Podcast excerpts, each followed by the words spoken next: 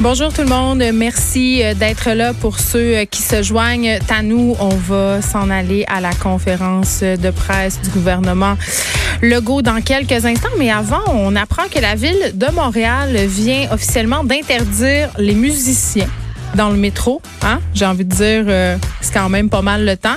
La sollicitation aussi dans le métro vient d'être interdite. Il y avait encore des personnes qui se trimballaient dans différentes stations de métro de la ville de Montréal pour passer des pamphlets. Donc, évidemment, euh, c'est pas très, très sécuritaire en ce moment.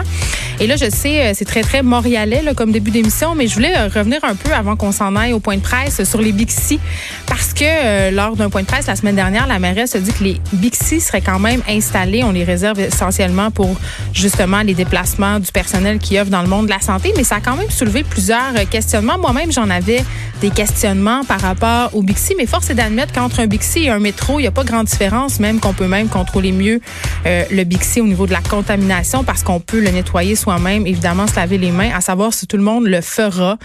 Ça, euh, je ne sais pas, mais je voyais vraiment d'un mauvais œil la venue des Bixi cet été. Je pensais, je me disais, écoute, on pourrait peut-être faire une pause de Bixi, mais vraiment, euh, et j'ai fait un, tweet là-dessus, beaucoup de réponses, beaucoup de gens m'ont répondu, euh, m'ont parlé justement du fait que ce mode de déplacement-là est absolument nécessaire, surtout en ce moment, parce qu'il y a des gens qui veulent absolument éviter le transport en commun, éviter les autobus. Je sais pas comment ça se passe en ce moment dans le transport en commun à Montréal. J'ai l'impression que c'est pas mal vide, mais le Bixi, ça nous fait une façon de plus de se déplacer, peut-être de façon plus contrôlée, si évidemment on respecte les règles, les règles, pardon, d'hygiène. On s'en, va tout de suite au point de presse du gouvernement Legault